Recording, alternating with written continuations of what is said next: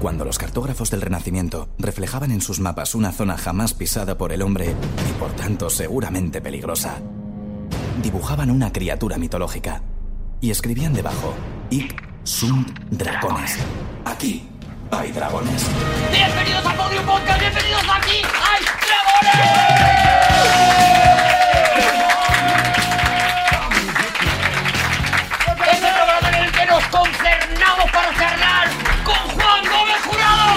Rodrigo Cortés, Javier Cansado. Y Arturo González Campos.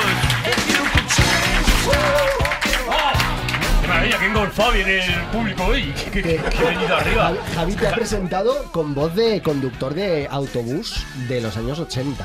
Oye, ¿Sabes? Cuando estuve en Londres, flipé hace años que los conductores de autobús llevaban pendiente, tío. Flipé, Qué pasada. flipé. Pero, digo, ¿por- Flipé porque además... Y Ibas los, a Londres a comprar discos de Cat Stevens. Iba a Londres, llevaban pendiente en la oreja. llevaban pendientes en la oreja. Vamos a, vamos a ordenar, por favor, esto. Por favor, Flipé. vamos a ordenar esto. eh, eh, año en el que fuiste a Londres.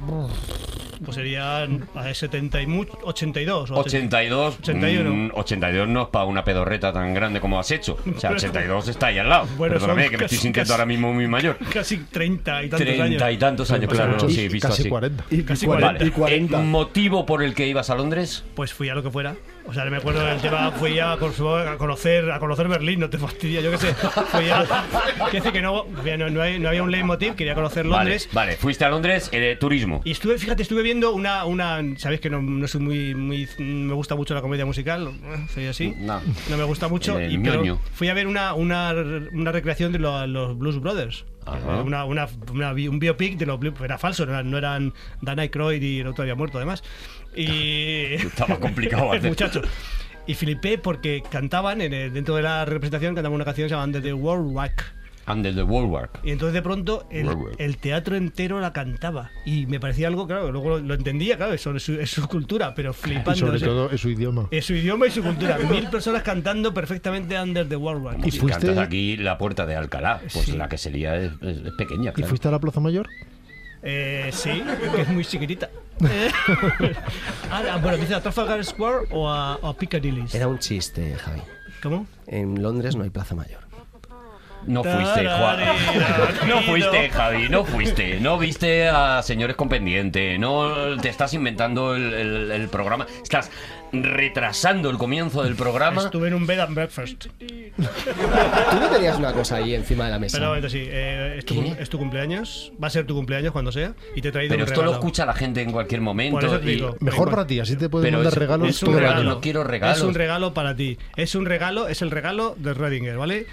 Lo estoy Ah, cogiendo vale. yo para pasártelo a ti Sí. y Es una caja. Estoy un poco no nervioso pesa, en este momento. no pesa nada. No pesa- Eso Es- no es necesariamente bueno. Es una caja. Vale, es, Vale. ah, vale, es una Mien- caja. Muchas gracias, gracias, gracias. Muchísimas gracias. Mientras- Cuando escuchéis esto, en, a lo mejor en julio del O 2027. a lo mejor 10 Ojalá- años después de tu muerte. Estaba pensando lo mismo. Yo ojalá siga Y vivo. quedará súper tétrico y esta caja significará más cosas, Esa caja claro. tiene un regalo. Un regalo. Pero Vale. has traído una navajita. Si Pero- no, lo- si, no, no, no, si está ahí. Si no- si mientras que no lo abras, el regalo está ahí. Ah, el regalo de Ah, Vale, es el Schrödinger. regalo de Schrödinger. Yo voy a dejar la caja aquí. Ese regalo es para ti. Y si os parece, al final del programa podemos eh, intentar abrirla o no. Entonces, tú verás. Entonces, Vale, sí, vale. que- No que- sé, dejo la tensión. Dejo la tensión porque vamos con la primera contienda de. ¡Piedra, papel o tijera! Atención, Rodrigo Cortés saca tijera, Juan Gómez Jurado Joder, saca siempre- piedra siempre y diferentes. la mano de Javier Cansado bailotea hasta quedarse en una tijera también que hace los cuernos. O sea, es tijera heavy. Y claramente la piedra ha eliminado a las dos tijeras, es decir, que comenzaría Javier Cansado, Juan Gómez Jurado. ¿Qué lío llevo hoy? Claro, me pones un regalo que no puedo abrir y. Vamos a ver, eh, Vamos yo a hacer he una hecho- Juan. Gómez Jurado, ha ganado tú. He hecho, Vamos a hacer una he cosa. hecho un poco de trampa, pero es que me parecía. Es que si hacemos cada uno, uno diferente, lentecemos el, el, el discurrir del programa, el devenir. Vale. En cambio, así explicándolo. Eso es, claro. Yo he ganado. dice quien ha contado una anécdota inexistente de, de Londres. Yo he ganado. Juan Gómez Jurado, sí, pero es tu momento. me gustaría, por primera vez en la historia de este programa, ofrecerle mi victoria a alguien de vosotros que a lo mejor os apetece empezar. Ah, cuidado. Regala una victoria, Juan Gómez Jurado, que podéis o no coger. Y lo echamos a piedra, papel o tijera. Y yo estuve en Londres a ver comedia, ¿vale? Fui al Jongler, fui al Comedy Club. Cuidado conmigo, ¿eh? Alguien Te estás equivocando quiere- mucho. está Arturo, ¿eh? diciendo nombres que ni, que ni existieron ni han existido nunca. ¿Alguien quiere coger el testigo de Juan Gómez Jurado? Con toda valentía, Sí. creo que debe empezar Javi. Javi. Venga, empieza Javier Cansado, que, eh, claro, como últimamente trae unas premisas tan... ¿Estamos en la temporada anterior Está- o claro, no, hemos cambiado de temporada. a- Quiero hacer notar una cosa y es mi generosidad porque os quiero muchísimo. Eh, Sí, sí, sí, sí, está muy Sí, bien. sí, sí, muy bien. Javi, entonces, ¿mantienes el nuevo personaje o el viejo personaje? vamos a ver, Muy vamos bien, a ver. La- generoso, La, muy bien. premisa, la premisa del programa sigue siendo la misma, ¿vale? Vale, la, la- misma que cambió. O sea, habiendo cambiado es la misma. Sí, sí, sí, estábamos, estábamos. Pregunto, en programas anteriores de Aquí hay Dragones Sí. eh, eh, conocimos a un nuevo presentador que era Savoy, el charlatán del swing. Bien. ¿Se va a personar hoy? Hoy no está Cerezado, hoy está el. eh, Savoy, ¿cómo- Savoy, Savoy. Está Savoy, el charlatán del swing. Savoy, the home of sweet romance. Savoy, it wins you La verdad es que cada vez me ha gustado más Savoy, entre otras cosas porque Cerezado no tenía canción y Savoy tiene Ah, no, canción. es que, es ve que que da- es una persona más vamos a ver, importante. Una, una, una, una sección de un programa tiene empaque si tiene una mini sintonía. Es brutal. Dentro de la sintonía del programa tienes tu propia mini sintonía. Eso te da, te da una no, no, no. facilidad para desarrollarlo. ¿Os habéis dado cuenta lo generoso que ha sido Juan? Que ha dejado que la sección la Es empiece... verdad, ¿eh? Qué generoso es Juan. No querría dejar eso. Cada cierto roto. tiempo diremos lo generoso que ha sido Juan. Pues menos Escúchame. mal porque nadie lo había hecho notar. El tiempo de esta sección Sí. es un- una horquilla que va desde mínimo 11 minutos, máximo 17 minutos. Y hoy vamos a hablar de crooners.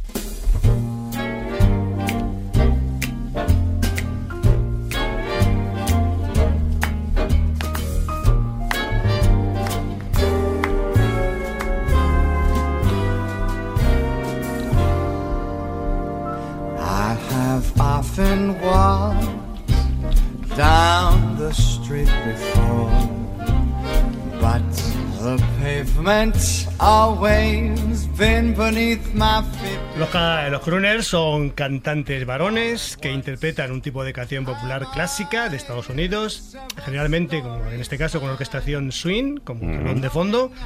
Habitualmente el registro es el de tenor y el término viene del verbo inglés croon, que significa cantar con dulzura. Y es tenor habitualmente, pero no siempre. I don't need your photograph to put by my bed. Your picture is always in my head. I don't need your portrait, dear, to call you to mind. For sleeping or waking, dear, I find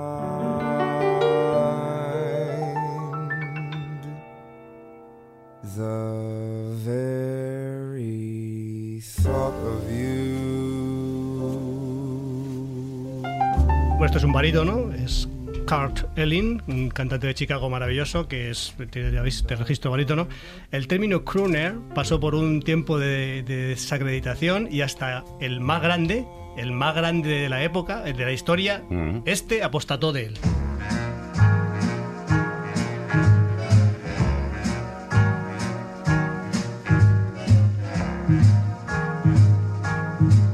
I've got you.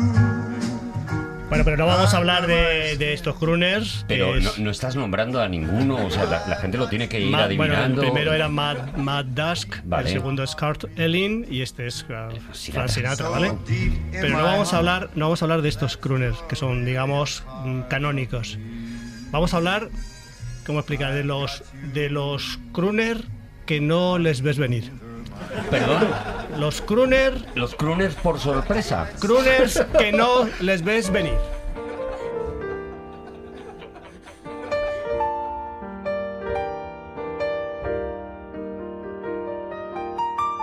What a difference a day makes. Es eh, Rod Stewart, que es eh, canta. No te lo, no- no te lo esperas. o sea, que no, Rod no. Esto Stewart. es el- la sección es y de repente crooners. Claro. Eso claro. es Suddenly. Muy bien. Suddenly Crooner. Qué bien, sería. Juan, gracias. Has sido muy generoso al cederme la sección, al cederme tu, tu tiempo y además el nombre, Suddenly. Qué bonito, gracias. El, es- no te lo ves venir que Roces- bueno hay, hay muchos cantantes que han hecho canciones han hecho discos dedicados a la canción popular americana pues yo que sé Billy Nelson eh, eh, eh, Brian Ferry un montón de Muchos, cantantes sí, de sí, música sí. pop y tal Bertín no- Osborne. Bertín Osborne bueno rancheras se puede llamar americanas Bueno, ha hecho de- Crooner también. Tiene, tiene su disco de. Crooner. Sí, sí, Suddenly Crooner. Eh, Suddenly Bertin se llamaba, creo. Bien, me lo, me lo- vale, acepto.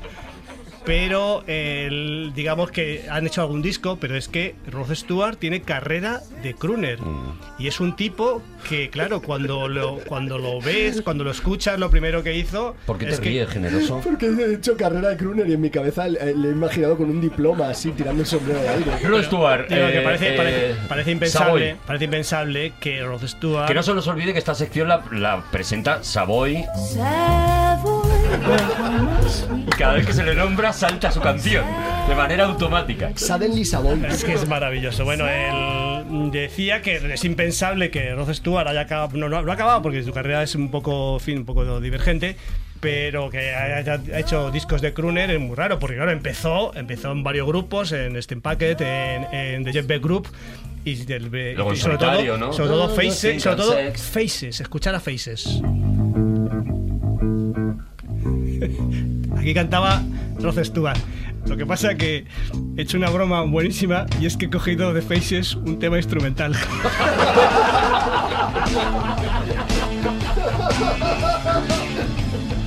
Para que vierais la, evolu- la evolución desde... El humor de Savoy. Gracias. Ojalá venga Javier cansado un día. Escucha, eh, aquí, aquí en, en Faces... Ojalá un dúo de Juan y Savoy. Aquí en Faces, en Faces estaba Ronnie Good, que él fue, que es el guitarrista de los Rolling. De los Stones, Rolling, claro. Vale, es- y, y, bueno, voy a poner, voy a poner por el siguiente. Rod Stewart Sigue cantando. tocando con Rod Stewart, Sigue tocando, sí. Esto ya sí que ahora es Faces cantando Rod Stewart, para que veas cómo cantaba cuando era un chavalito todavía.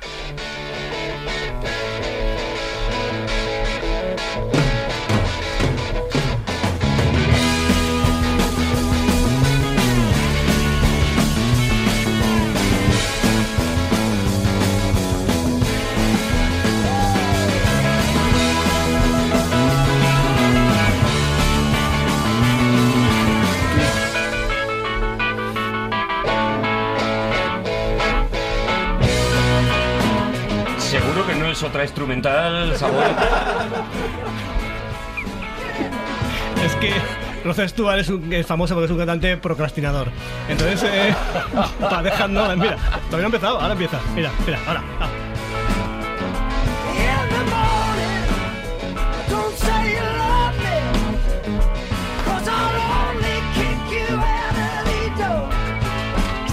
Es que Stay with me-. ¿Sabes lo que pasa? Que. Sí, Stay with me, sí, sí. ¿Sabes lo que pasa? Que. eh, me. Me, me, me estoy aburriendo. ¿Que, que te estás aburriendo de tu sección? Me he dado cuenta que me estoy aburriendo porque. Pero a mí me está gustando. No, no, no, no, no, Ya, no, pero es Savoy, que- no te vengas abajo. Es que me da, me da la vida, me da la vida. Cuando vengo abajo, cuando me va la. Me va, Vale, si vemos que, que, que se viene abajo, le ponemos la canción, ¿vale? Por favor. El, eh, Rod Stewart, que estamos hablando como, como crooner inesperado, ¿vale? Eh, inició la carrera digo, con varios grupos. El grupo más famoso de su, de su época precoz fue eh, Faces. Luego hizo la carrera de solitario, ¿vale? Y su primer éxito en solitario es este.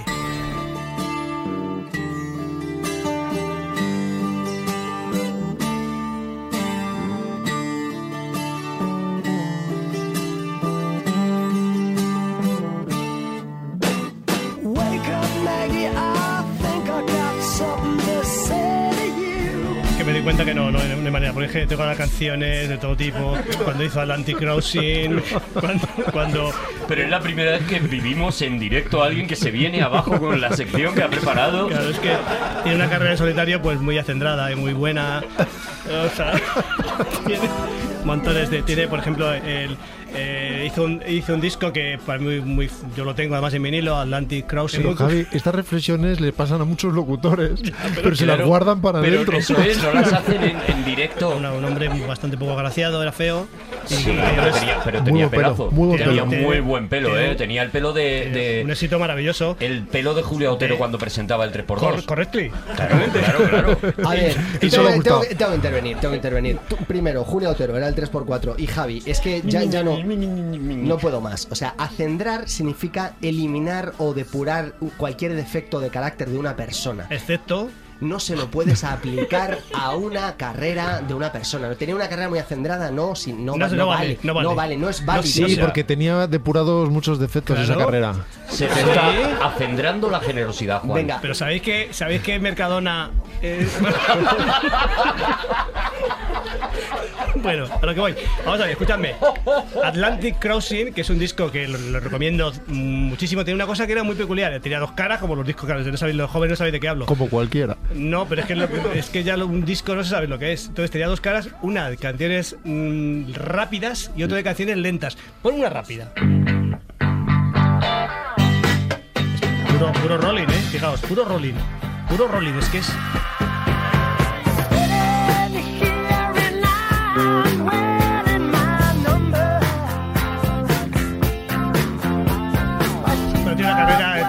está el Salón de la Fama, que, que tuvo un cáncer de tiroides, ¿qué, qué puedo decir? Pero es que no, no se puede dar la biografía de nadie así. Pon la lenta, pon la lenta. Pon la lenta, pon la lenta. Así que la lenta fue el éxito, el éxito total de este disco, Sailing. Fue número no- number one. Esto es, una, esto es un temazo. I am sailing. I am sailing home again. Cross the sea. I am sailing stormy waters to be Me parece que va a ser la última, el último verso que va, que va a cantar. Que cuando, cuando, diga- cuando diga la última, la última D, ya dices, ya no puede cantar más.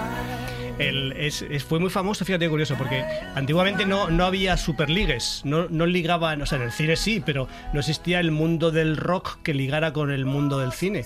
Entonces, el, el Rod Stewart fue famosísimo porque li- ligó con una actriz, eh, no sé si sueca o noruega, Britte Klan, creo que es sueca. Pero, eh, perdona, Javi, ¿es una definición, Superligues es una definición que te has inventado o es, Es- una al- definición que se conoce? Superligues O sea, es a lo que ahora es- llamamos sipeo.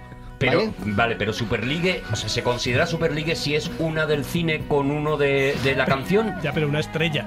Para que sea super. vale, per- para que sea super. Superligue. Es como un supergrupo. Megaligue, Si se- por ejemplo. Si se junta el batero de un grupo con la guitarra de otro, eso no es un supergrupo. Pero si se juntan dos líderes de grupos, eso es un supergrupo. Vale. Y si, por ejemplo, si tú ligas, eres, eres, una, eres eh, Brad Pitt, por ejemplo, y ligas con una. Con, eres hetero, Angelina. con una- con- no, no, si ligas con una, una chica que está empezando y no tiene carrera, no es Superligue. un superligue. Es un ligue. Ahora bien, si liga con Farrah Fawcett Mayor. De repente se convierte, bueno, se convierte Brafarra. en, en gerontofilia prácticamente. Yo lo dejo ahí, ¿vale? Bueno, eh, escucha, eh, es que aquí tengo que pasar muy deprisa porque va muy rápido esto. Vale, vale, vale. Va muy rápido el Está tiempo. quedando genial, de verdad. Savoy. La, la sección. Listen, listen. Es que ha dado con una idea que es: me llamo Savoy y la canción se llama Savoy. Que si te hubieras llamado Libertad, pues estábamos escuchando a Perales todo el programa. Con el- la bordeta, cuidado. Con la bordeta también, claro. Bueno, el- la carrera se desenvuelve muy perfectamente. Hay gente que dice que es una carrera centrada. Mal dicho, mal dicho, obviamente. No está bien No, dicho. no está mal hay, hay autores que se empeñan en decir que la carrera de Rod Stewart Gente muy poco es generosa. acendrada cuando está clarísimo que no lo es. Y en 2002 sacó el primer disco de canciones de, de- como crooner. Lanzó- sacó un disco que se llamaba eh, The Great American Songbook. Sí, tiene que, tiene que ver Atención porque eh, Borja. Borja. desde el otro lado de la pecera, al gesto de Javier Cansado de vamos con la siguiente, No, pero sí, hay- sí que ha contestado, no hay más. Es- puede que sea la primera vez que Borja es el que decide que acabe la sección y- porque tú no has dado más Puede material. ser que os, eh, os hayáis venido abajo los dos a la vez, ¿sabéis? Puede ser. Pero es que, escúchame, escúchame. Savoy, the ¿No hay más canciones, verdad, Borges? No, pues yo. No, no, no hay más canciones. Pues aquí hay un error gravísimo, porque justamente empieza ahora la sección, las canciones. La, sección. mm, Empieza ahora, empieza ahora Vale. donde demuestro que Rod Stewart tiene, canta villancicos, la canción de Navidad, canta con la Filarmónica de Londres, canta, hace cosas muy de crooner. Ya. Y además, y luego voy a acabar con una cosa maravillosa de Kurt Elling, de, de Kurt Elling, Sí, que antes le puse, sí, cantando sí. una canción, un, un bossa nova maravilloso para acabar. Eh, yo mm, quería ofrecerme a terminar la sección, si me permitís, cantando un éxito de la eh, carrera crooner Pues va a acabar de, arriba, arriba. de, de Rod Tú Stewart. ayudando, so Sí. generoso. Por Sí, favor. Sí, ¿Puedo? de la can- Sí. de, eh, una canción de Rod Stewart que De tú vas a cantar en tono crooner. crooner. Javi, Cinco discos hizo, eh, cuidado, es que claro, es que no es, no es, no es baladí. eh. adelante. Acendrado, acendrado. ¡Seguimos en Aquí hay dragones!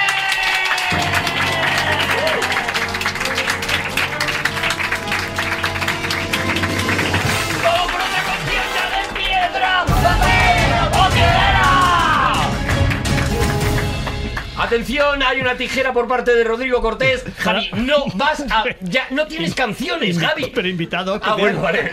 Un cameo de Javier Cansado y una piedra por parte de Juan Gómez Jurado. Así que es Juan Gómez Jurado quien ha ganado en esta sección. El hombre al que habéis escuchado cantar hace nada, ahora os va a contar una cosa. Eh, Juan Gómez Jurado, ¿de qué vamos a hablar hoy? Yo voy a hablar de una de las mayores cagadas de la carrera de una de las mayores figuras No de, la- es el momento de hablar de la sección de Javi todavía. de las mayores figuras del cine. De las mayores del- eh, figuras del cine. Eh, nos vamos a ir a un año mm, que seguro que os suena. 1937.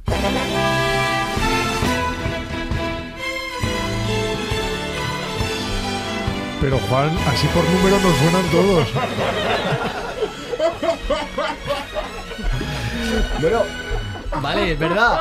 Pero bueno, co- Pero como que un año que seguro que os suena. Pues claro, 1937 sí A me ver, suena. listos, Venía cosas- después del 36. sí, cosas hombre, sí, me que quiere pasaron en 1937. El por crack ejemplo. del 37. sonar. Por ejemplo, No, No, el 20. El no, descubrimiento de América. Porque fue. Eso fue. los el- Oscars de lo 1937. tuyo fue en 1929, lo tuyo en 20 años de 1992. que Hillary subiera al, subiera al Everest. No, tampoco. Bueno, el 26 de abril de 1937. Hillary Clinton.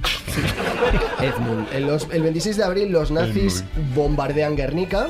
Vale. Vale, bombas, Guernica, mucha gente muerta. 6 de mayo, una por otra, se incendia el Hindenburg. Pero ese Claro, tonito puede decir esas cosas. Porque es lo que pega con la canción. 1 de junio, nace, Mo- nace Morgan Freeman. Morgan Freeman nació en 1900. Por eso me sonaba. ¿Ves? 12 de julio, Picasso presenta al mundo el Guernica de Picasso.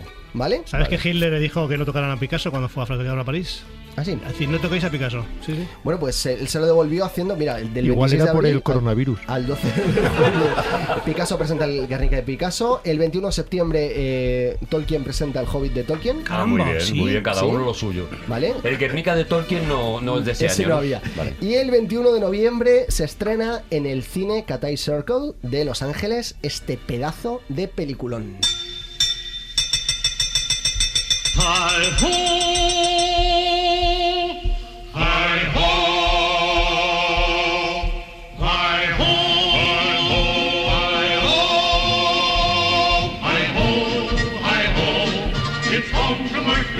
Esto sí nos suena, ¿no? Hombre, sí. Rod Stewart. En en su- 1937, en su etapa de estreno de. Blancanieves y los siete enanitos. Una de las cumbres del cine de animación, la película que todo el mundo antes de que se estrenara creía imposible, pero que Walt Disney estaba convencido de que podía hacerse. No quiero extenderme tampoco mucho en este punto, porque todo esto ya se ha contado en un podcast, del que yo personalmente soy muy fan, y que os recomiendo mucho. Voy a poneros solo el siguiente fragmento de este podcast. Él cuenta una anécdota que estoy convencido que es mentira, y es eh, que i- Pero- iba en un tren y alguien le pregunta que a qué se dedica, él dice que trabaja en el cine, le dice en qué parte del cine, él dice trabajo en películas de animación, y entonces la, perso- la otra persona le responde de manera desdeñosa que eso no es parte del cine, que eso es lo que rellena el espacio de por las mañanas, y eso dice que le sienta mal y que es el motor de su vida. Estoy convencido que es falso, pero sí que refleja de alguna forma lo que él tenía en la cabeza. lo que él Se quería pica, hacer. se pica de Sí, alguna él siempre forma. llevó ¿no? mal eso. No sé si adelantar le llevó mal que no, no fuera muy reconocido. Vamos a ver, eh, va- vamos.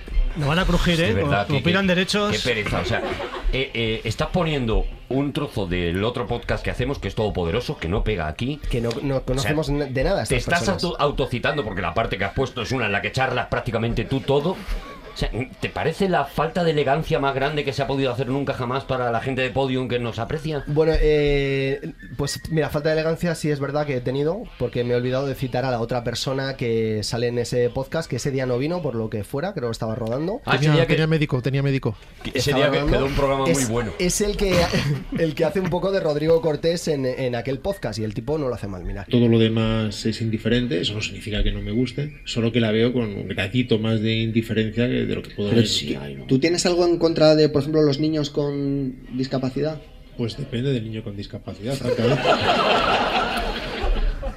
Es, es un podcast muy bueno, todo La verdad es que muy- lo tengo que escuchar, está muy bien. Ahora con Rodrigo me ha gustado. ¿Verdad? Esta parte, Sí, esta parte, sí la me ha es gustado. que el tío lo clava, ¿eh? Bueno, vamos a, vamos a volver a Disney. ya. O sea, te das cuenta que Rodrigo se ha limitado a ponerse rojo y no Nada ha más, nada, intervenido nada, en nada, nada en nada. este Ahora mismo. Rodrigo es súper pequeñito, ahora mismo Rodrigo, el Rodrigo el gnomo. Bueno, vamos a volver a... ¿Queréis que ponga la Savoy un poquito? Eh, Savoy, Juanito es Savoy. Vamos a volver a Disney a los enanitos, anda. 1937. Eh, Un par de años antes, tres años antes, eh, Walt Disney tomó la decisión creativa más importante de la historia de la animación, que finalmente sería un éxito. Y era una mala idea sobre el papel. En aquellos tiempos Disney lo estaba petando creando cortos para cine. Y nadie concebía que un largometraje con una historia tan oscura eh, fuera a funcionar. Lo llamaban de hecho la locura de Disney. Lo experimental de su propuesta era algo que asustaba a muchos y para ello eh, tenía que contar con una evolución en lo cinematográfico, luego Rodrigo a lo mejor quiere contarnos algo de esto, eh, que iba a exigir muchísimo de sus animadores.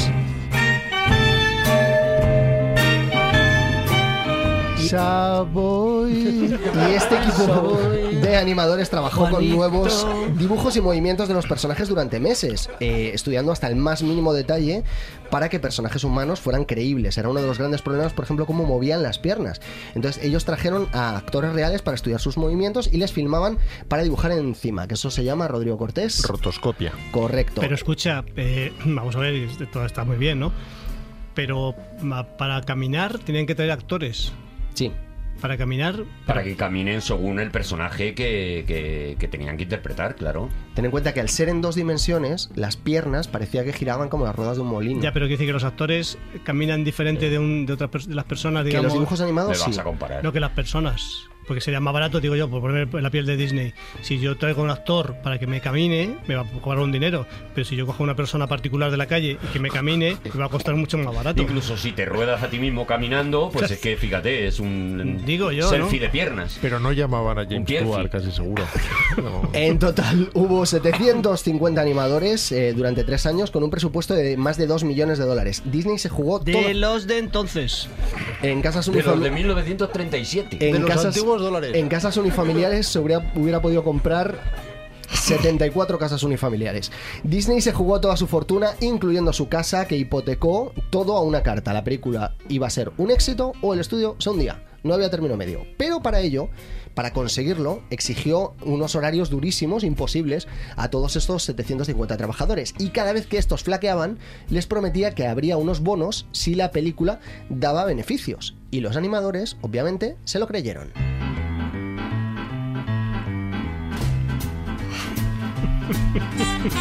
Me encanta la música de animadores crédulos, que ha- porque es verdad que estoy Porque- viendo a, a mucha gente A ver, fumando. si tu jefe te promete que te va a dar un bono, tú le haces caso, ¿no?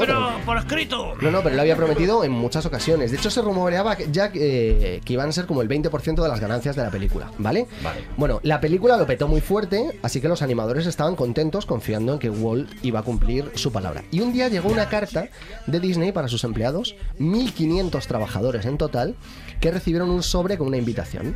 Y en la portada salía Mickey Mouse, vestido de golfista, guiñando un ojo, y el título de la invitación era El Día de Campo de Walt.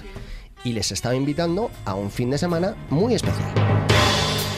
Por favor, que acabe bien esto, que acabe bien, que yo acabe estoy muy bien. nervioso ahora Por mismo, favor, ¿eh? Porque- que acabe bien, que les dé unos dólares a los He muchachos. empatizado con los animadores crédulos y ahora quiero que les salga bien. Porque hay gato encerrado, hay gato encerrado, seguro. Ese sobre, Es como el, el sobre, como tu regalo de cuando Schrödinger. pones a Mickey Mouse es como para dulcificar un poco, ¿sabes? Como viene golpe gordo. Walt Disney y su hermano Roy se habían pasado semanas buscando el lugar perfecto para el fin de semana con los trabajadores, porque además eran mucha gente, 1500 personas, a, ver dónde las metes, ¿no?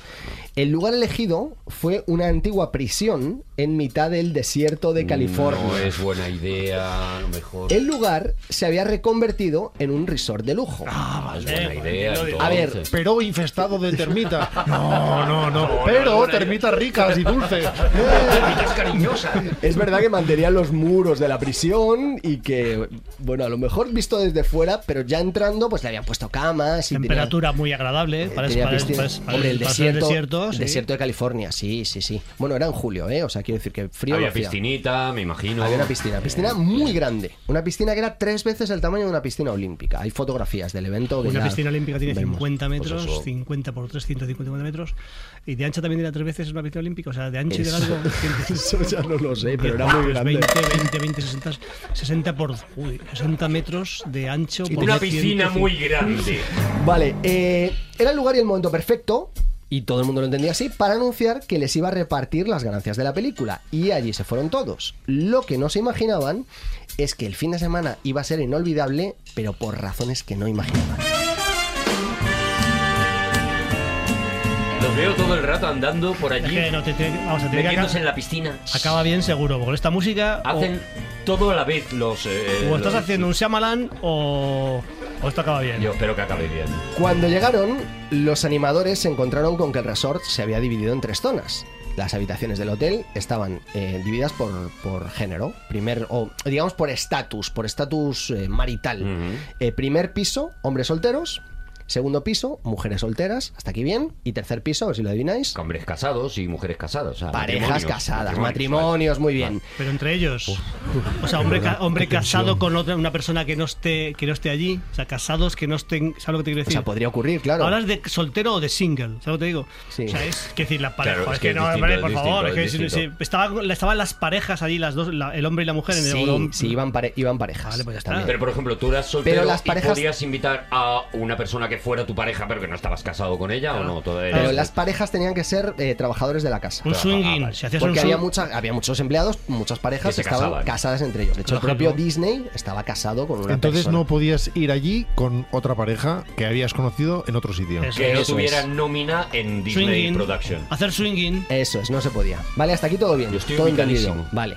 Las primeras horas del fin de semana, de la mañana del sábado, fueron bastante bien. La gente llegaba, hubo un torneo de golf, eh, un pequeño torneo de Qué bien lo tenis, estamos pasando, qué bien lo pet- estamos pasando. petanca, mejor día de mi vida. una exhibición de nadadores profesionales en los trampolines. Me voy al segundo piso, que hay tías. No ¿Sabes? había futbito porque eso es un, invento español que todavía no se Pues había tendría que haber futbito porque habrían podido jugar solteros contra casados. Claro. Pero- en la piscina que cabían. O sea, la cosa iba bien, pero Walt Disney no aparecía y la gente comenzaba a impacientarse. Segundo ¡Ay, efecto de, Bernau! ¡Ay, Bernau! de lo que está ocurriendo. Y es que el alcohol empezaba a hacer efecto poco a poco, sobre todo porque Disney eh, había dicho, hombre, las bebidas gratis no, pero las vamos a poner muy baratas. 25 centavos la copa. 25 centavos De la, la copa. época. No, De- pero era poco, de era, era 1937. una cuarta parte del coste de una copa. Vale. Es decir, es como si ahora nos costara mm, dos pavos. Copas muy baratas. Copas muy baratas. Vale. Bueno, pues. Un eh, resort, un montón de gente, La eh, la gente separada y borracha. Pues en lo no, siguiente borracha todavía no. es balconing. pero, bueno, eh, a ver, se- les iban a anunciar una retribución especial aquella noche, así que se fueron calentando. Ah, música de animadores caliente. Esto acaba bien, acaba bien, Acaba pero bien, vamos. acaba bien seguro. A eso de las Estos 5 son de la los tarde. solteros, seguro. a eso de las 5 de la tarde. Un animador cayó en la piscina en estado de embriaguez. ¿Ves lo que decías tú, Arturo? ¿Ves? ¿De qué altura? ¿De qué altura? ¿De qué altura? Murió, murió. Bueno, había trampolines, pero, pero él, él se había tirado desde el de en medio. Si se iba a tirar desde el de arriba, probablemente se hubiera roto algo serio. Bueno, murió de cualquier caso, no, ¿no? no murió, no murió. Ah, ¿no murió? No murió. No. Ah, vale. No, le sacaron como pudieron, le reanimaron y entonces cuando le reanimaron Pero una le- pregunta. se volvió a tirar a la piscina. ¿No había agua? No, hombre, la piscina estaba llena. Pero entonces, ¿por qué te rompes nada? Que Porque si tú te caes mal desde el trampolín de que está situado 10 Porque metros está de altura, borracho, te está puedes borracho, se tira borracho, se el tira cuello, borracho. o a lo mejor te equivocas y saltas hacia el lado que no hay agua. Lo aerodinámico se tira borracho. Pero tiró fuera del agua. no. Cayó dentro. Va borracho. Pero si cayó dentro del agua, No ¿de qué tirar. altura cayó? ¿Y cómo? De 3 metros y medio. Tres metros y medio. Pero ¿cómo borracho. te rompes algo cayendo en agua de 3 metros y medio? No, pero si se hubiera tirado desde el de arriba, entonces Si sí hubiera se hubiera roto. ¿Sabes si hizo tirabuz- algún tirabuzón? Tirabuzón y medio. No, no. A 25 centavos la bebida, así, así te En mi matas. Así documentación es como te no matas. está. Si te tiras borracho, es cuando no te haces nada, porque el cuerpo sabe, el cuerpo es de goma. Y si estás El cuerpo borracho, sabio si estás borracho. si estás borracho, te atropella un coche y no pasa nada. Pero es verdad, Michael Porque el Phelps, cuerpo sabe qué hacer. Michael Phelps ha ¿Estás hecho seguro su de que carrera quieres defender esa frase eh, ante España y a lo Yo, mejor hasta un las tribunal? ocho medallas de oro de recomendando a la gente que cruce las calles Phelps. borracho Yo porque no te va a pasar Yo nada. he visto estos atropellos. Yo me he comprado sillas plegables para ponerme en cruces y poder comprobar mi teoría. Y una botella de vodka y he dicho, vamos. Si un soltero borracho de Disney Hmm. se tira del trampolín mediano a una piscina perfectamente llena Hmm. borracho, Imposible. no le pasa nada. Efectivamente, entonces la gente Tu teoría hace aguas, Juan. la gente se dio cuenta de esto y entonces esto fue el detonante para que la gente se animara del todo. ¿Ves? Entonces empezaron a lanzar botellas de alcohol a la piscina y detrás fue muchísima gente, o sea, ya vestidos. Ahí tal. ya, mira. ¿ves? Si dejas toda la superficie llena de botellas flotantes y te tiras del mediano, ahí hablamos de otra El cosa. momento culminante de la tarde fue cuando un animador jefe, Walter Mosber, muy conocido, eh, El Moffer. bueno, fue hasta los establos y decidió entrar a caballo en el recinto de la piscina y saltar desde la terraza con el caballo dentro de la piscina. O sea, balconing a caballo. Sí, con una De verdad, botella de champán en ¿eh? cada mano.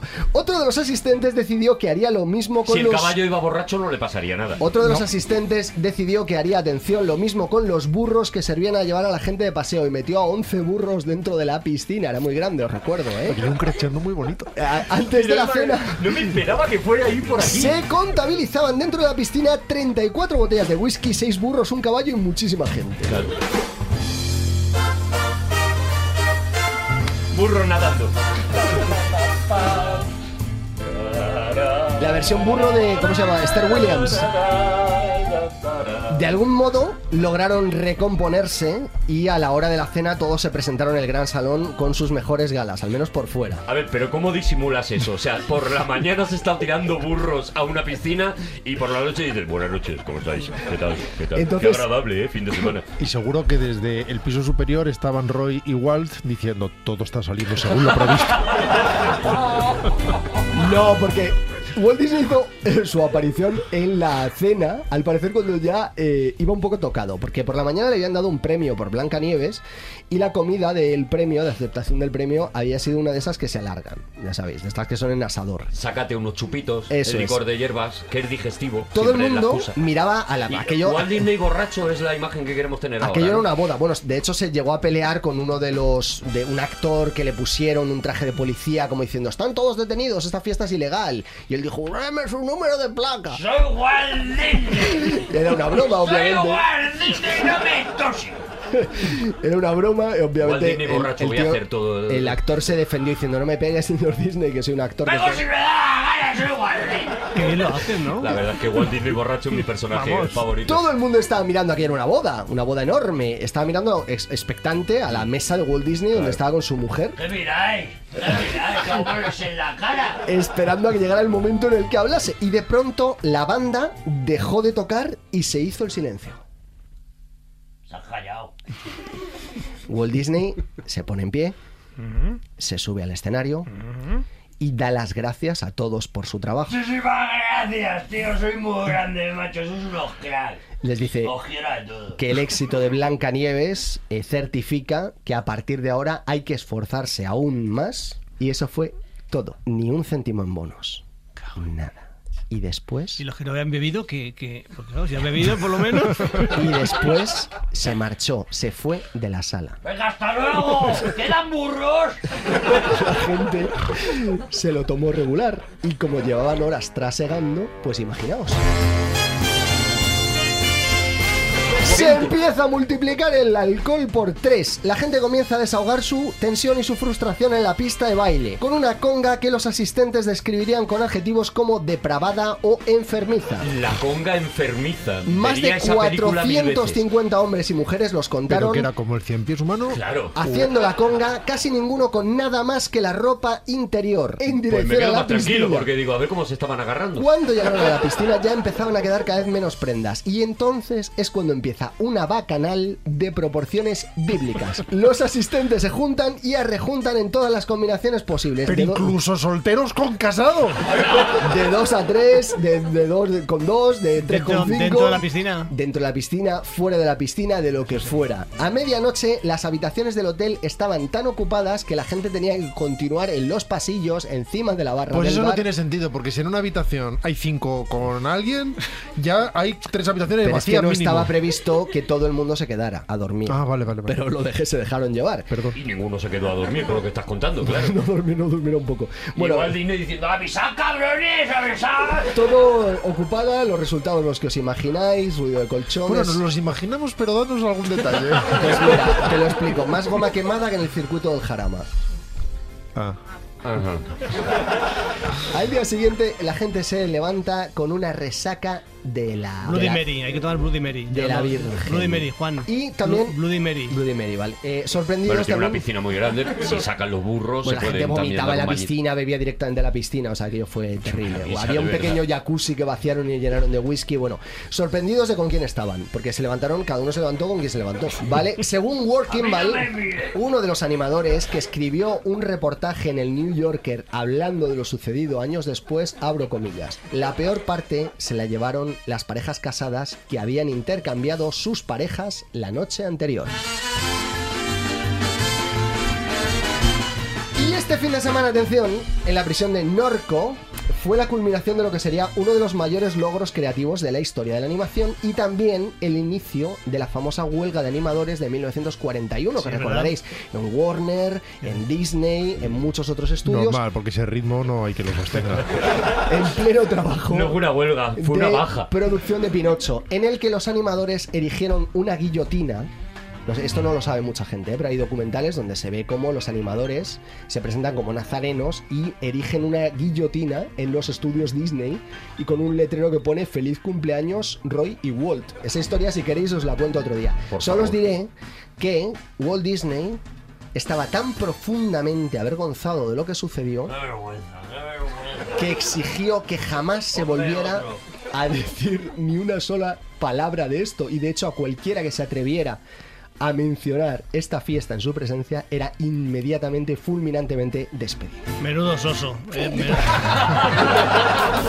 ¡Seguimos en aquí hay dragones!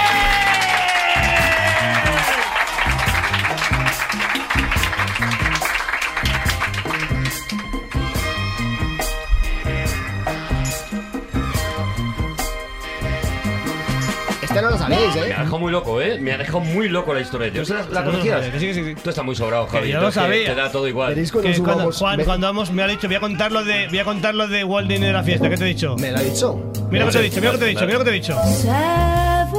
Lo sabe, lo Con sabe eso todo. calla bocas, con eso calla bocas. Yo sigo con el regalo de Rodinger aquí encima. eh, eh, creo que al final del Subiremos- programa decidiremos si, lo se abre abres, o no. Si lo abres, te lo quedas. Claro, Subi- claro, subiremos, aviso, eh, fotos a nuestro Twitter, arroba aquí hay dragones, de la fiesta. Las que se pueden poner. Las- pero hay de las que no también. Hay de todas Ahora las me fotos. pasas un, un archivito. Estamos en la sección de Rodrigo Cortés, que eres ya el que el, el encargado de, de- El sobrero. de cerrar, exactamente el que el que sobra. Y no sé cuántos burros hay, cuánta gente borracha, no lo sé cuántos Rod Stewarts. ¿Recordáis que el otro día hablamos por segunda vez de Ray Cooder y dijimos que íbamos a pensarnos si acabar de repasar su carrera o no? Sí. Pues ya nos lo hemos pensado y no.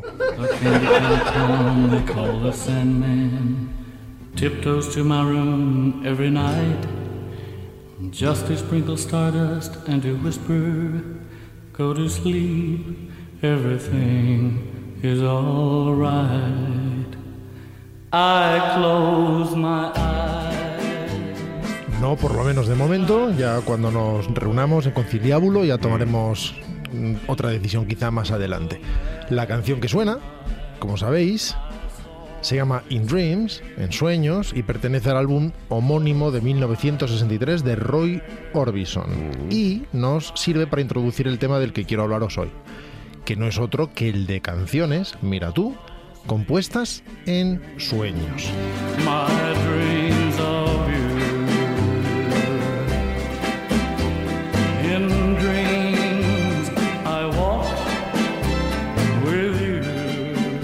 es el caso de esta, vaya por Dios, pero sí el de este tema que trajo el otro día Javi a su legendaria sección Dime algo que no sepas y que es posible que hayáis oído ya antes.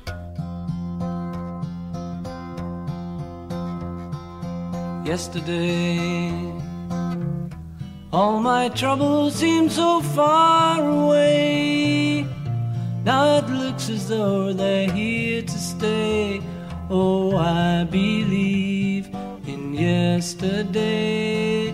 Cuando Javi nos puso la sección, nos puso la canción Yesterday, recordé que en una ocasión, en alguna entrevista televisiva, había escuchado a Paul McCartney decir que esta melodía le había llegado en sueños y que de hecho se despertó sin estar muy seguro de que fuera original, convencido de que había rememorado un estándar de jazz o alguna de las viejas melodías que escuchaba su padre y después de preguntarle a todo el mundo que si la había oído, decidió que, en fin, se la quedaba. Qué Sí. suerte, qué suerte. Pero, pero pero ¿cómo se le la fue decía? cantando a todo el mundo. No O podía haber habido uno que le dijera, sí, sí, es mía.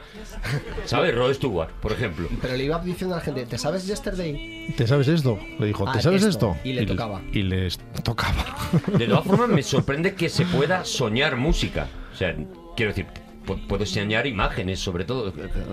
Juan, Yo ¿por qué creo que a priori se puede soñar de todo, ¿no? Sí, Tú yo puedes soñar lo que tú quieras. Historias completas, y os lo prometo. De hecho, esta noche he tenido un sueño precioso. Era una historia, una Pero novela de ciencia ficción. Música, hablamos de música. No, no, de- ya, pero, pero digo que yo hoy he tenido un sueño que era una, una novela de ciencia ficción y me he levantado creyendo que era de Paul McCartney. Pues eso un día nos lo cuentas, Martin Luther King. Vamos con... En otra ocasión leí algo parecido a lo que acabo de contar de McCartney sobre este celebérrimo tema.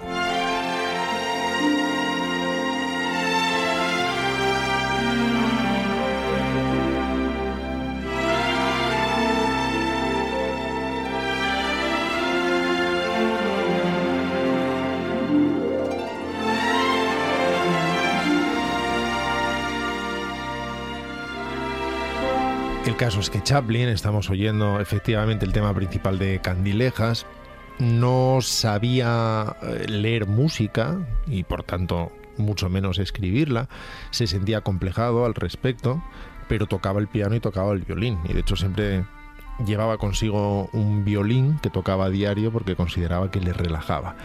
Y aún así se hizo cargo de la música de varias de sus películas, trabajando con eh, músicos formados. Es conocido, por ejemplo, el caso de Dave Raskin, que muchas veces decía que eh, Chaplin fundamentalmente le tarareaba algo, le silbaba algo y que a partir de ahí seguía él. No es así como lo contaba Chaplin y otros colaboradores que consideraban que si bien él no era capaz de escribir, sí que era capaz de dirigir, digamos, ese proceso creativo. de hecho, creo que tarareó la violetera, ¿verdad? La biblotera sí, a base hasta que la como dijo que no era suya, sí fue, duró, duró mucho. Pero digo, no perdió el pero- juicio, Pero no se, el compone, juicio. no se compone así, o sea, no, por ejemplo, tu vi- el gran Víctor, Víctor Reyes. No compone así, no hace y luego ya va al piano. O la sea, respuesta corta es no. Se sienta al piano y toca little, little, little. pero, pero tiene la cabeza primero. Ay, qué bonito. Y luego va al Ojalá, piano. ojalá Víctor Reyes escuche este programa y componga algo con lo que tú, con el, el- el hilo este que has hecho tú de Manolo y Benito, La cabra, que la haga cabra. de repente una gran sinfonía. En todo caso, me diréis que qué tiene que ver que sepa o no música para incluir este tema en la sección de canciones. eh, ¿Qué para tiene que ver que sepa o no Eso. música ¿Qué para tiene que incluir ver? este ¿Qué tiene tema? que ver? tendría que ver? En primer lugar, esto no es una canción, efectivamente, porque nadie canta. Esto es un tema musical, una pieza musical, pero dijo que la había compuesto en sueños y que de hecho lo hacía con frecuencia, que ponía una grabadora ah, en la cabecera de su cama y cuando se despertaba con una melodía en mente la grababa de inmediato. Es de suponer que junto con la grabadora efectivamente tendría una radio que conectaría con Radio Intercontinental en la que escucharía a José Padilla con la violetera Claro, y que, claro. en fin, con alguna confusión, pues Pero acabara- voy a hacerlo a partir de ahora. Me voy a poner una grabadora siempre que duerma y, y luego lo voy a escuchar durante el día. Porque claro, tienes que escuchar, pues si duermes ocho horas, luego tienes que estar ocho horas escuchando eso. ¿Cuándo No, hacía no, no, cosas no, Chaplin? pero es al- cuando te levantas, la tienes en tu cabeza y entonces cuando la cantas. No que la Claro. cantes. Ah, vale, no, no yo es tengo- mientras yo estás tengo durmiendo. una libreta al lado Por- de la cama, porque por ejemplo yo he soñado una novela yo, de ciencia yo, yo, ficción yo, yo. Luego, luego, no, la- no, luego no la cuenta. Es, es Java de Lo único que tienes que acordarte es de darle a la vez a play y rec, porque si le das solo a rec, Claro. no funciona. Yo creo que si me grabas a mí durmiendo, el único que me puede copiar es Ramstein. O sea, una cosa de. No sabéis quién es Ramstein. No está mal traído, Arturo, porque quizá el ejemplo que más gente conozca No sois jóvenes. por haber sido compuesto en sueños sea curiosamente no de Rammstein, pero de Iron Maiden, del álbum de 1982, The Number of the Beast. I left alone. My mind was blank. I needed time to think. Pero esto es a ¿no? Es verdad. Me acabas de hundir esta canción para siempre. Down, down, down, down. Just what I saw in my old dreams. Was a reflections of O sea, copiar en sueños vale también. Quedamos con Iron Maiden, Cha- Chaplin, llevamos dos plagios. No obstante, no es tanto que su compositor, el bajista y líder, formador original de la banda Steve Harris, soñara con la melodía de este tema, si la hubiera, como que se inspiró para escribirla en una serie de pesadillas que tuvo después de leer el poema Tam O'Shanter de Robert Burns. Y quien canta es Bruce Dickinson, que acababa de sustituir como vocalista de la banda a Paul Diano. Más ejemplos.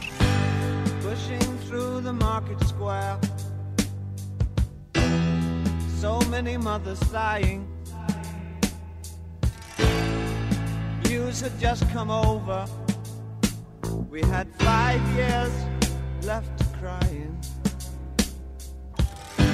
News guy wept and told us Earth was really dying. Cried so much his face was wet. Then I knew he was not lying. I heard telephones, opera house, favorite melodies. Saw boys, electric irons, and TVs. My brain hurt like a warehouse, it had no room to spare. I had to cram so many things to store. En Everything in there. 1972, David Bowie publicaba su legendario álbum The Rise and Fall of Ziggy Stardust and the Spiders from Mars, el auge y caída de Ziggy Stardust y las arañas de Marte. El tema que abría el disco es el que estamos escuchando ahora, Five Years, cinco años, que casi parece de Roger Waters.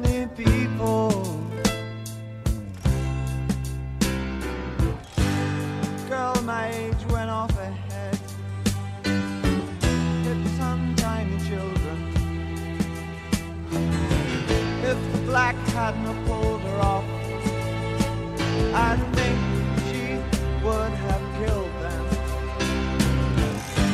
soldier with a broken arm. Bowie había soñado un año antes que su padre le anunciaba que solo le quedaban cinco años de vida y que ya no debía volver a soñar. Desconozco si volvió a hacerlo o no, probablemente sí, seguramente no con resultados tan productivos, pero lo que es seguro es que por fortuna David Bowie vivió aún muchos años más. Juan, ¿te suena esto?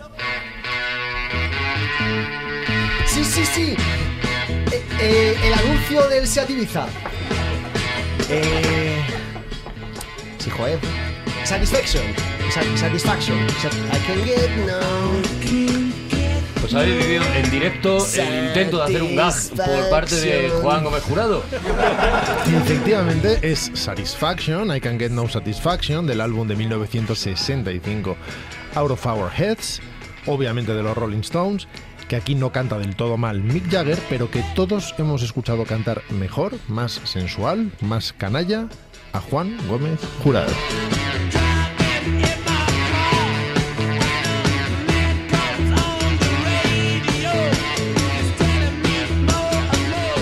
Creo que Rodrigo Cortés es la única persona que puede eh, utilizar el sarcasmo sin que se asome ni un poquito a su voz. ¿Te has dado cuenta? Era, era refractario, impermeable al sarcasmo. Era el 3M del sarcasmo ahora mismo. Y sin embargo, Estoy dolido.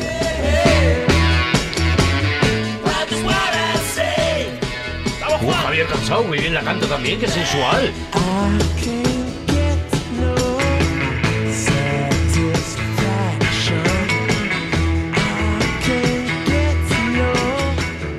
Keith Richards, autor de la canción, asegura haber escuchado su riff de guitarra en sueños, así como la frase I can't get no satisfaction, que pone nombre al tema. El 7 de mayo de 1965, cuando tenía 21 añitos, mientras el grupo estaba hospedado en el Hotel Newford Harrison de Clearwater, Florida. Tuvo un momento de inspiración mientras dormía se despertó, cogió la guitarra, puso en marcha el grabador, tocó los primeros compases de la canción y se quedó dormido de nuevo, dejando grabados en la cinta dos minutos de música y 40 de ronquidos.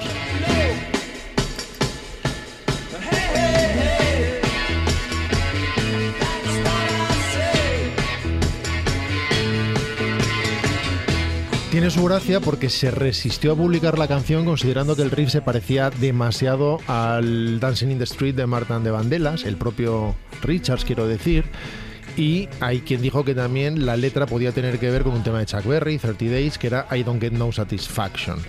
From the Judge, es como se llamaba de forma completa la canción. ¿Cuándo se mm, certifica que hay suficientes puntos de similitud como para que digas, oye, aquí o royalties o acreditación o lo que sea? Pues eso en realidad lo determina un juez, y con obviamente asesores, porque hace falta saber de música. Claro, porque un juez no tiene ni idea. Siete notas musicales, hay combinaciones que Acordes, se ¿no? repiten necesariamente, Repite, claro. pero hay un límite a veces, y de hecho muchas veces se determinaba un juicio. En el caso eh, legendario de Led Zeppelin era muy, muy habitual. Fueron de los grupos más demandados y de los que más acuerdos extrajudiciales consiguieron. mayor George Harrison, el famoso su éxito mayor, My Sweet Lord, que es el éxito mayor que tuvo, My es, una, es un es que la escuchas, es una canción de las Chiffons, un grupo americano de, de, de raza negra, que es el, el mismo tema. No sé, no sé si era One Fan Day o el otro, pero dos éxitos que tuvieron, y es que es clavado. Y, y George Harrison lo que dijo frente al juez dice: Le aseguro, señoría, que yo no la he escuchado en mi vida la canción de las Chiffons. Y la escuchas y son clavadas, De pero. hecho, en aquel juicio se determinó que no había habido mala fe, que Eso es. seguramente lo había escuchado en alguna ocasión, lo había olvidado y todos esos recuerdos mm, volvían de algún modo, que es lo que creía Paul McCartney que le había sucedido con Jester. es que hoy en día existe Shazam. Tú le tarareas a Shazam, bueno, yo no, pero pues lo he intentado y no- nunca A funciona. ti no te reconoce. Pero, pero, como mis padres. Pero eh, tú, tú le tarareas a Shazam, le tarareas una cosa y te dice qué canción es, o si existe, o te, te busca las notas, ¿no? Supongo que se podrá hacer con una guitarra también. Sí, pero eso no determina si hay un plagio o no, porque no es No, el mismo que- el tema. Pero si a ti te viene una cosa en sueños, pues tú te levantas y dices, ¿esto lo he oído o no lo he oído? Y entonces lo shazameas y si te sale un resultado... Nah, que no, que no, Juan, que no. Que no, Juan, que no. Eso no, que no, no, así, no así, no así, no así. Y que si ya tienes que ir, levantarte, a, a ir con Sazán, enchufar la grabadora, tal, no sé, mira, yo ya, tiene, yo ya tiene estoy un, tiene un café. un- tiene una base de la música que, es- que existe, pero no exactamente de una canción que haga nueva, con unas. unas una- ¿Cómo sabes, Shazam, si qué canción es esa? A ver, ya digo, a ver, la de Will We Have You, Will We Have You, la de Queen, ¿sabes? We Will Have You es la canción que tú estabas eh, glosando, ¿no? Eso, eso no me- We Will Have You. no. Nosotros te tendremos. ¿Queréis más? Claro. Tomad más.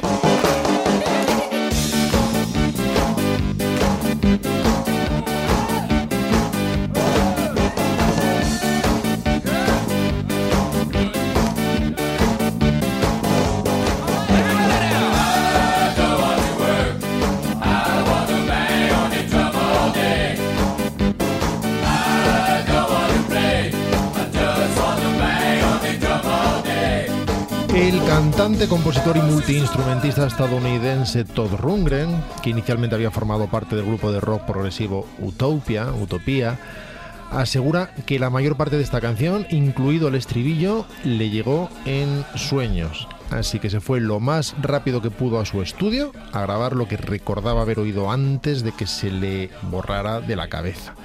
El tema, por cierto, está muy bien.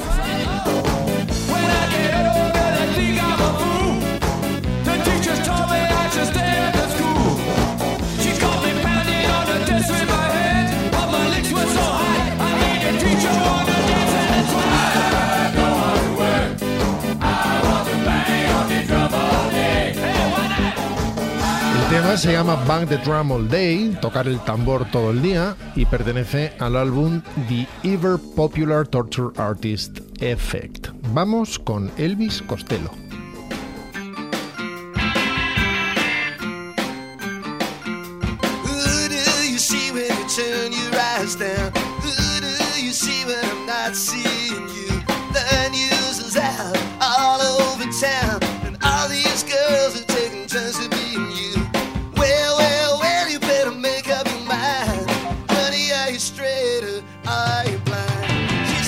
En el año 1979, Elvis Costello soñaba una canción y saltaba corriendo de la cama a la cocina, donde sabía que había dejado el radiocassette. Como no tenía ningún instrumento con el que acompañarse, se puso a golpear rítmicamente la tarima mientras cantaba. El resultado es esta canción, Honey, Are You Straight or Are You Blind? del álbum de 1980 de Elvis Costello and the Attractions, Blood and Chocolate.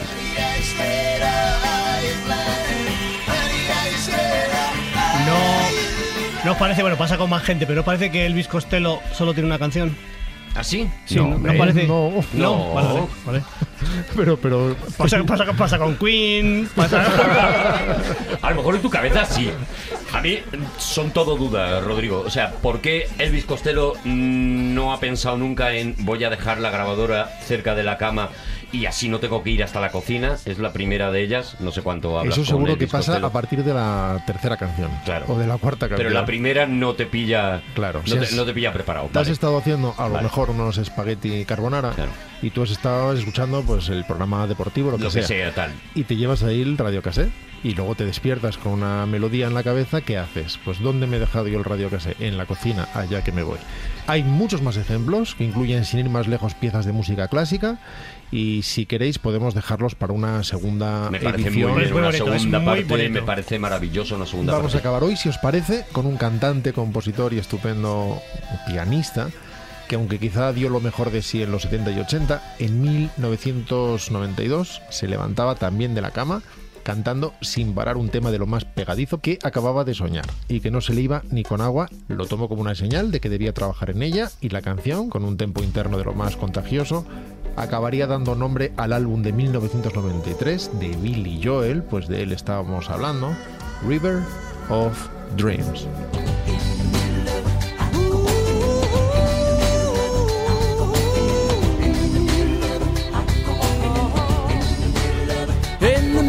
The of the night, I go walking in my sleep from the mountains of fame to the river so deep. I must be looking for something, something sacred I lost. But the river is wide and it's too hard to cross.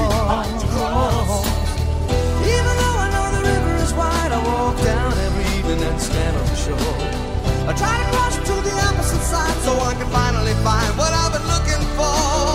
In the middle of the night, I go walking in my sleep through the valley of fear to a river so deep. I've been searching for something,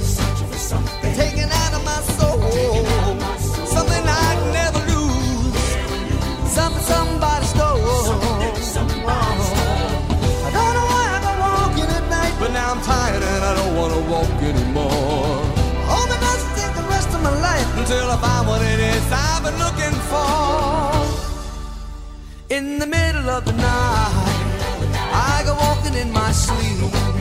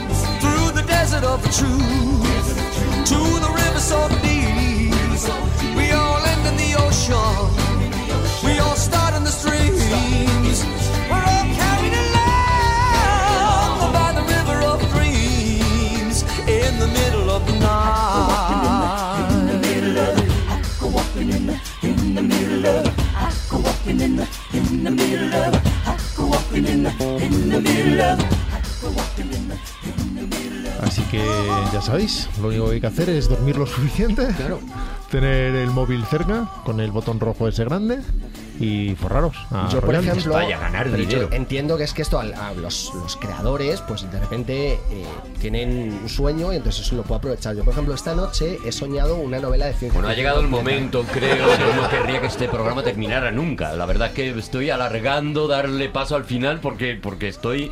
Pero ha llegado el momento cosa, de Arturo. abrir el regalo de Schrödinger, que al principio del programa recordaréis que Javier Cansado me ha entregado una caja Tu re- que es un, tenemos es un aquí. regalo, ¿vale? Es un regalo. Es un regalo.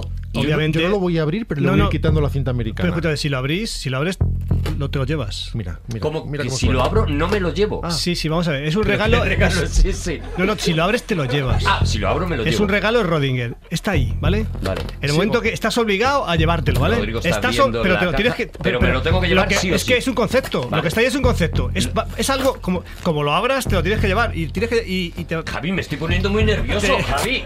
o te, la- o te, o te jode que- la vida pero- o te la alegra la vida. Pero ¿qué cumpleaños es este, Bueno, pues, pues es un regalo. que voy a pegar el último tirón, pero no voy a abrir la Pega, caja. pega el último Como tirón abra la- en como- directo, que se escuche. como abra la caja. Que se escuche esto. Como abra la radio. caja. Sujétala por arriba, Como sujétala por arriba. María, que, que la radio. A ver, ¡Oh! vas a abrir la caja. Como la Vale, abras. vale. Como la abras. La voy a abrir, lo voy a abrir. Hay una tarjeta con un sobre. Tengo que abrir el sobre también, o es el sobre de Rodinger también. Y atención, que lo que pone es. Todo usado seminuevo. Ah, vale por. Lee, lee, lee, lee en voz alta, por Pero favor. léelo, Arturo. Una pantalla de cine, un proyector de cine, altavoces, excepto los frontales, todo usado seminuevo. Pero me vas a regalar esto,